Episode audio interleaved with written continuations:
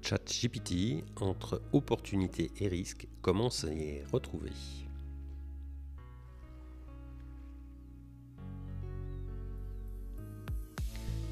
Bienvenue sur le rendez-vous du mercredi, le podcast qui t'aide à mieux gérer ton école, ton collège ou ton lycée.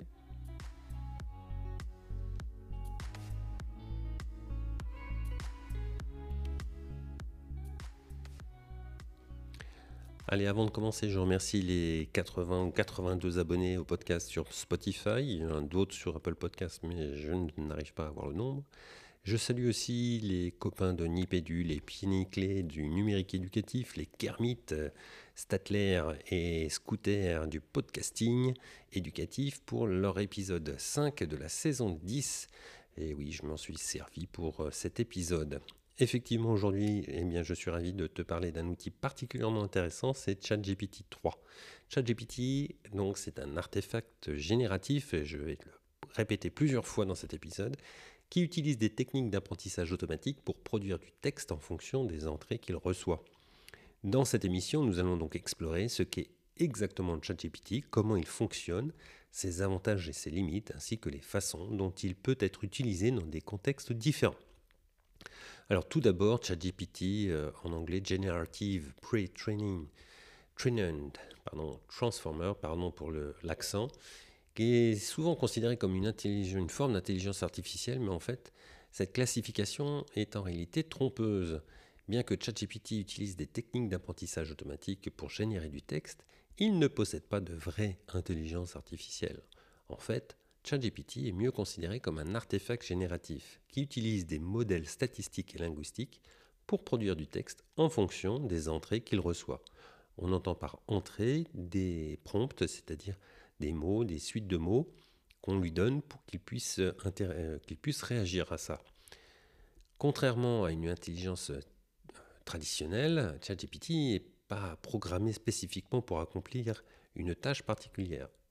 Hein, il a été entraîné à générer du texte de manière autonome en utilisant un vaste ensemble de données telles que des livres, des articles de presse, des sites web. Et en apprenant euh, à partir de cet ensemble de données, il a acquis une compréhension approfondie de la langue et il est capable de produire du texte cohérent et grammaticalement correct. Bien que ChatGPT ne soit pas une véritable intelligence artificielle, cela ne signifie pas qu'il ne soit pas utile. En fait, il peut être utilisé dans une variété de contextes pour générer du texte rapidement et efficacement.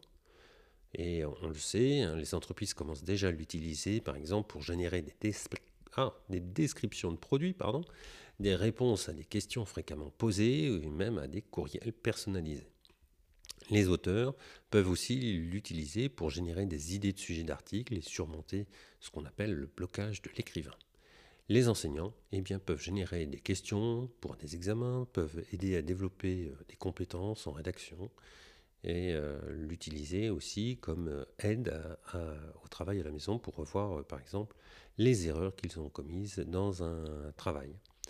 Cependant, donc, il, est important de noter que ChatGPT a des limites parce qu'il apprend à partir d'un ensemble de données existants, il peut reproduire des biais, des stéréotypes présents dans ces données. En outre, il peut être facilement trompé par des entrées malveillantes ou intentionnellement trompeuses, ce qui peut conduire à la production de textes incohérents. Euh, par exemple, euh, on lui a demandé si euh, les œufs de vache étaient de meilleure qualité que les œufs de poule. Eh bien, il a généré un texte expliquant que oui, les, œufs de vache étaient de meilleure qualité que les œufs de poule. En fin de compte, hein, il est important de comprendre que ChatGPT n'est pas une intelligence artificielle traditionnelle. Hein. Il utilise donc bien des techniques d'apprentissage automatique hein, pour produire du texte. Et donc, euh, même s'il est utile dans de nombreux contextes, il faut prendre en compte ses limites et s'assurer que les textes produits euh, n'ont pas d'erreur et pas de biais. Et avec une utilisation euh, responsable, eh bien, ça reste un outil précieux pour les écrivains, les enseignants, les entreprises et les chefs d'établissement. Alors, dans un monde de plus en plus axé sur la technologie, euh, eh bien, cet outil qui est maintenant euh, disponible gratuitement euh, par tout le monde, alors gratuitement pour l'instant, parce que j'ai dans l'idée que OpenAI va commercialiser quelque chose là-dessus, et il l'a déjà fait, eh bien, ChatGPT est quand même un outil qui est donc très populaire et qu'il ne faut pas hésiter à utiliser. D'ailleurs, un professeur qui s'appelle Ethan Molik a encouragé ses élèves à en faire usage en classe. Il leur a demandé de produire donc du texte euh, en tenant compte de certains critères. Effectivement, euh, ChatGPT est très bien pour euh, rédiger des documents, créer des textes publicitaires par exemple, des rapports. il est capable de générer un texte cohérent, bien structuré, et qui permet en fait de se libérer de, de, cette contrainte et de se concentrer en fait sur les idées plutôt que sur la formulation. Cependant, Hein, il faut bien comprendre que les résultats dépendent aussi de la qualité de ce qu'on lui demande, des prompts, des consignes, et qu'il est nécessaire de fournir euh, des prompts clairs et précis pour obtenir des résultats de qualité. Il est aussi important euh, de bien prendre en compte les limites de ChatGPT. En effet, il ne faut pas se fier aveuglément à ces résultats et vérifier les faits auprès d'une autre source ou de ses propres connaissances. Il est également crucial de noter que l'utilisation de ChatGPT est soumise à des politiques euh, d'honnêteté académique et que les élèves doivent expliquer pourquoi ils ont utilisé cet outil et quels prompts ont été utilisés pour obtenir les résultats. Malgré ces limites, il est clair que son utilisation peut être très utile dans de nombreuses situations. Hein. Il est important de l'utiliser avec discernement et réflexion à son utilisation dans chaque situation. Il est également important de se familiariser avec l'outil et ses fonctions avant de l'utiliser pour euh, éviter les erreurs et les résultats de mauvaise qualité. En fin, de compte, hein, ChatGPT est très puissant, il peut aider donc chacun d'entre nous à améliorer sa productivité, et euh, pour cela, il faut bien comprendre son fonctionnement. Alors pour le jeune d'établissement, dans, notre monde éducatif, eh bien, on peut euh, assurer un meilleur fonctionnement et, une meilleure qualité de travail en l'utilisant en optimisant certaines choses. Alors voilà trois exemples, par exemple pour la communication des parents, eh bien, euh, on peut l'utiliser euh, pour rédiger des mails. Et euh, par exemple, ça, n'arrive jamais, hein, mais on n'a pas le temps de répondre à un long mail à une famille. Eh bien, écoutez, vous faites un copier-coller du mail, vous le balancez sur ChatGPT. bon, moi j'essaye, j'enlève les, les noms et les prénoms qui peuvent apparaître dans le texte pour le remplacer après. Et puis, euh, je lui demande d'écrire une réponse en disant, par exemple, euh, tu réponds à cette personne que ça, n'est pas possible et que pour telle et telle raison. Et il va vous rédiger euh, une réponse correcte et tout à fait honnête et bien séante, ce qui évite des fois de s'énerver ou d'écrire des mails un peu trop, un peu trop brutaux. Voilà. Et puis, on peut aussi l'utiliser dans des tâches administratives. Hein. Il est parfait pour rédiger des résumés et des synthèses de réunions. Euh, parfois, moi, je prends des notes et puis j'ai pas trop le temps de, faire attention à la syntaxe et puis à l'organisation des choses. et euh, eh bien, en, faisant pareil, un copier-coller, eh bien, il va vous remettre les choses dans l'ordre, les classer et vous rédiger une synthèse euh, absolument parfaite. Il faut bien sûr la relire et bien sûr vérifier qu'il ne dit pas le contraire de ce que vous vouliez dire.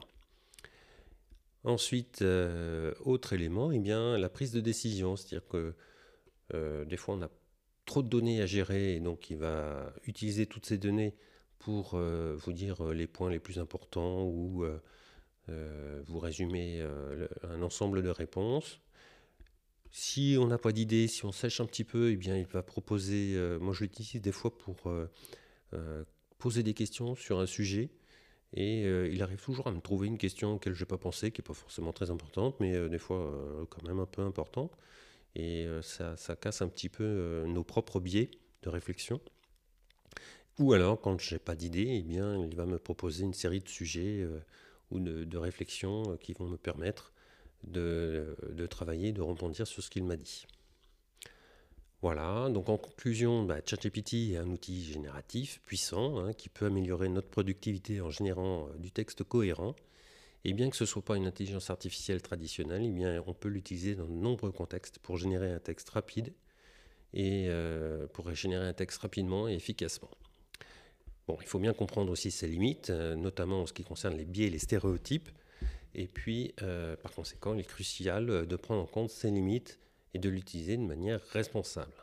J'espère que cet épisode t'a été utile et que tu as pris euh, quelque chose de nouveau. Si tu as des questions ou des commentaires, eh bien n'hésite pas à le partager dans la section commentaires et n'oublie pas de t'abonner pour ne manquer aucun épisode.